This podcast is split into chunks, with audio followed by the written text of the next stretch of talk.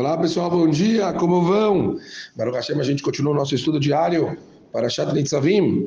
E lá está escrito, quando Moshe Rabbeinu ele fez um pacto com o Israel, ele fala, hoje eu vou selar um pacto entre vocês e a Kadosh Baruch Hu. Vocês devem jurar que serão um povo de Hashem para sempre. E ao jurarem isso, incluirá todas as futuras gerações. Mas está escrito assim na Torá. Todos vocês estão ingressando nessa aliança, os líderes, Yoshua, Eleazar, os Nessiim, os anciões do Sanedrim, os juízes, e centenas, milhares, dezenas, homens, mulheres, todas essas pessoas que talvez não compreendam completamente as minhas palavras, mas serão recompensados por ouvi-las e aceitá-las, e as crianças que serão educadas na Torá e nas mitzvot. A Pashut, essa aliança, está incluindo todas as pessoas, todo tipo de gente. A aliança abrangia até mesmo os Yehudim que vão nascer no futuro.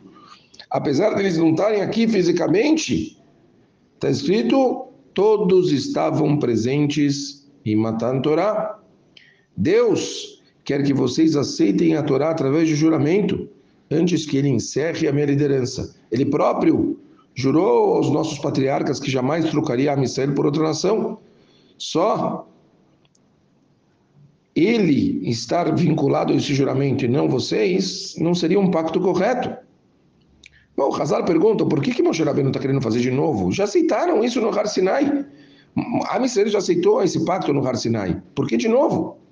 Bom, a gente sabe que as pessoas, a grande maioria dos que estavam entrando em Eretz Israel não estavam presentes no Har Sinai. Eles eram os filhos de quem recebeu a Torá no, na, no Har Sinai, e obviamente Moshe Rabbeinu queria que essa nova geração tivesse o pacto deles também com a Kadosh Baruch Hu. Outra resposta boa, fala que Bnei Israel quebrou a promessa quando eles fizeram o bezerro de ouro. Por isso, Moshe Rabbeinu pediu uma nova promessa. Outra coisa interessante que tem, que eu acho que é espetacular, que está escrito o seguinte, prestem atenção, Morai Verabotai.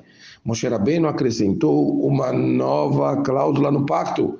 Ele falou para Benecer, até agora, a Kadosh Baruch considerou cada indivíduo responsável apenas pelos próprios atos. De agora em diante, cada um vai ser responsável pelos atos dos outros Yehudim. Os Yehudim, eles concordaram em aceitar a responsabilidade uns pelos outros. Quer dizer, a gente não pode estar satisfeito somente conosco em eu vou cumprir as minhas voltas, eu vou ser um tzadik, eu vou fazer as minhas coisas. Não.